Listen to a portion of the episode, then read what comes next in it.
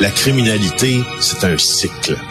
Et tu vois, le nouveau procès va se dérouler sans qu'aucun témoin ne se présente à la barre. L'histoire des criminels racontée par l'unique journaliste d'enquête, Félix Séguin. Félix, tu veux me parler de Dune? Ah, bien sûr, parce qu'il y a du nouveau dans le dossier du meurtre de Michel euh, Guérin. Euh, on a, avec ma, ma, collègue Catherine Lamontagne, du bureau d'enquête, euh, publié aujourd'hui un article que je vous conseille de lire dans le Journal de Montréal, sur le site de TVA Nouvelle aussi. Michel Guérin avait été averti jeudi dernier par la Sûreté du Québec que sa vie était menacée. Alors, ce que ça s'appelle dans le langage policier, ils ont un terme anglais pour ça, ils appellent ça un duty to warn. on pourrait le franciser assez facilement, n'est-ce pas, par le devoir de signaler ou le devoir d'avertir ou le devoir de mettre en garde un individu contre qui plane des menaces. Alors, ça, c'est ce que vous apprenez ce matin dans le journal. Ensuite, ce que vous allez apprendre aujourd'hui, qui est peut-être encore plus pertinent que le fait que Michel Guérin savait sa, sa vie menacée, ça c'est assez commun des criminels. Mais les assassins de Michel Guérin sont venus de Montréal et sont retournés à Montréal après le crime. Euh, C'est assez important dans le contexte. C'est très, très, ça l'est même beaucoup. Parce que, au fond, euh, Michel Guérin savait qu'il allait mourir. Ses son commerce euh, avait été ciblé par un incendie criminel quelques jours plus tard. Il avait été averti, etc. Mais il n'a pas démontré d'inquiétude par rapport à ça parce que c'était un tough, un solide, comme on dit, euh, qui était capable de faire des de, bravade devant les menaces qu'il visait, sauf que euh, le crime étant ce qu'il est, il a été tué par des gens, des gens qui sont liés aux gangs de rue, qui ont été engagés, selon nos informations toujours, par un conglomérat de gangs de rue de Québec.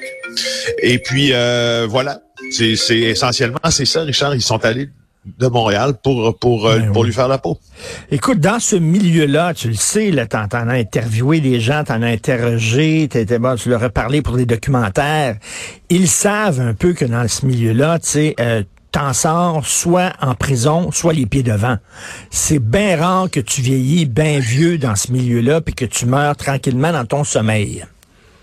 Ben oui, et c'est une forme inéluctable de, de conception de la vie, là, en disant, ben regarde, moi je vais vivre tout ce que j'ai à vivre ben dans le laps de temps le plus court possible parce que c'est probablement ce qui m'attend. Ça ou la prison. D'ailleurs, les, les, euh, les criminels ont, ont un dicton, moi, que, que, que j'aime beaucoup, en tout cas les plus toughs, là, je trouve que ça résume un peu tout dans ça. Ça dit, if you can't do the time, don't do the crime. Si t'es pas capable de euh, faire du temps en prison, fais pas le crime parce que c'est ça qui va t'arriver. Alors, euh, on parle souvent, toi et moi, on parle souvent du film Goodfellas de Scorsese et à la toute fin, là, euh, quand le personnage principal qui a vraiment existé, qui s'appelait Henry Hill dans la vraie vie, euh, lorsqu'à un moment donné, bon, lui vient de balancer ses anciens complices, on lui donne une nouvelle identité, il est dans un petit village et là, il faut qu'il gagne sa vie comme tout le monde, avoir un petit job de 9 à 5. il dit, je suis un schmuck comme tous les autres. Ah, et, pour lui, un schmuck, et pour lui, c'est le, c'est le, c'est le, tu peux pas tomber plus bas que ça. C'est-à-dire, ces gens-là préfèrent vivre à 140 km heure, euh, les pitounes, l'argent, les parties, euh, se la péter, puis vivre peut-être 10 ans, euh, mourir 10 ans plus, plus jeune qu'ils devraient mourir, plutôt qu'avoir une job plate de 9 à 5 puis vivre plus vieux. C'est ça. conception des choses, tu sais, ça, ça, c'est c'est assez facile, ça c'est facile entre guillemets à comprendre qu'il y a comme un que dans cette euh, vie-là, il y a, il y a l'attrait de tout ce que tu viens de nommer. Là. Euh, puis que des fois, ça surpasse l'attrait de vivre longtemps. Par contre, ce qu'on ce qu'on ne dit pas quand on dit ça, c'est que c'est que toute ta vie, quand tu décides de t'écarter de la loi pendant toute ta vie, tu t'écartes de la morale aussi, puis ton compas moral, il n'existe pas. sais. Oui, tu peux dire ça, mais en même temps, ce que tu fais, puis les vies que tu prends, puis les vies que tu enlèves, euh, puis la drogue que tu vends, puis le mal que tu fais en vendant ces drogues-là, c'est c'est c'est euh, beaucoup, c'est incomparable avec un autre profession qui est légale. En tout cas, il savait que ses jours étaient comptés euh, d'une. Alors, incendie criminel à Québec. Ben, je t'en parle parce que, je, dans fond, Québec euh, va constituer la majorité du temps passé en chronique ce matin. C'est important de voir ce qui est en train de se passer là. Il y a les bases d'un conflit qui pourrait dégénérer. Et puis les incendies criminels font partie de ce, de ce, si tu veux, de cette dynamique-là de conflit entre des gangs. Alors, Limoilou, Vanier, c'est des quartiers qui sont contrôlés encore une fois par certains gangs, mais des territoires loués aux Hells Angels. Aux Hells Angels, tu vois, il y a eu un premier incendie euh, sur la deuxième avenue, coin deuxième avenue, deuxième rue, près de la rivière Serchal, dans Limoilou. Euh, et moins de 15 minutes plus tard, un autre qui a été signalé aux pompiers dans une entreprise de sérigraphie sur vêtements sur la rue Rivard. On pense que les deux incendies sont criminels à, Québec. J'ai devant moi, là, euh, Richard, un, document là, qui est assez important pour euh, ce contexte-là. Puis ce qu'on nous dit là, dans ce document-là, ce qui est un document policier, c'est qu'à Québec, c'est pas pareil. c'est pas pareil comme ailleurs. Non, parce que on a beaucoup, beaucoup de jeunes gangs issus, oui, de Montréal, qui sont en train d'essayer de prendre Québec, littéralement par les armes, qui sont en train de prendre, d'essayer de prendre l'Est du Québec aussi, parce que ça devient, si tu veux, le deuxième centre d'importance après Montréal, ou une base opérationnelle des gangs de rue, c'est Québec, mais ils s'en vont à Matane, ils s'en vont à Rimouski, ils s'en vont à Bécomo, ils s'en vont jusqu'à aussi loin qu'à cette île, Natasha quoi. tu sais, je veux moi, j'avais jamais, j'aurais jamais pensé ça il y a, il y a, dix ans à peine.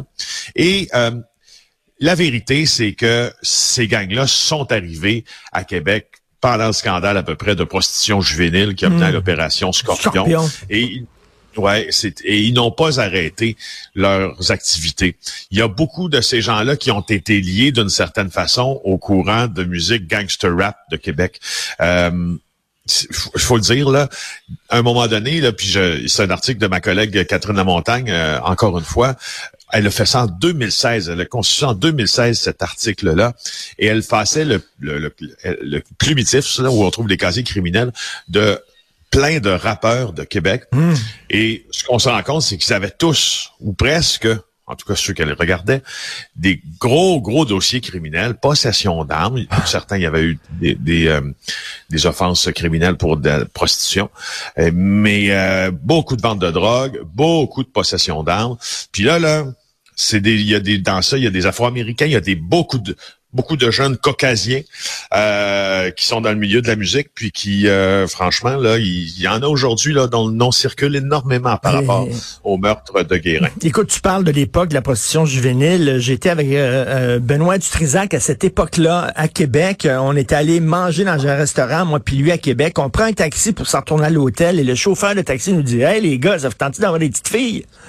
Euh, chauffeur de taxi oh. faisait ça. Là. Il travaillait avec euh, des, euh, des, des, gangs, j'imagine, criminels. Puis, euh, il, un genre de rabatteur de clients. Un rabatteur de clients. Fait qu'on s'est dit, non, puis tu aller à l'hôtel, s'il vous plaît? Alors, je trouvais ça très bizarre. Puis après ça, a explosé cette histoire-là de prostitution.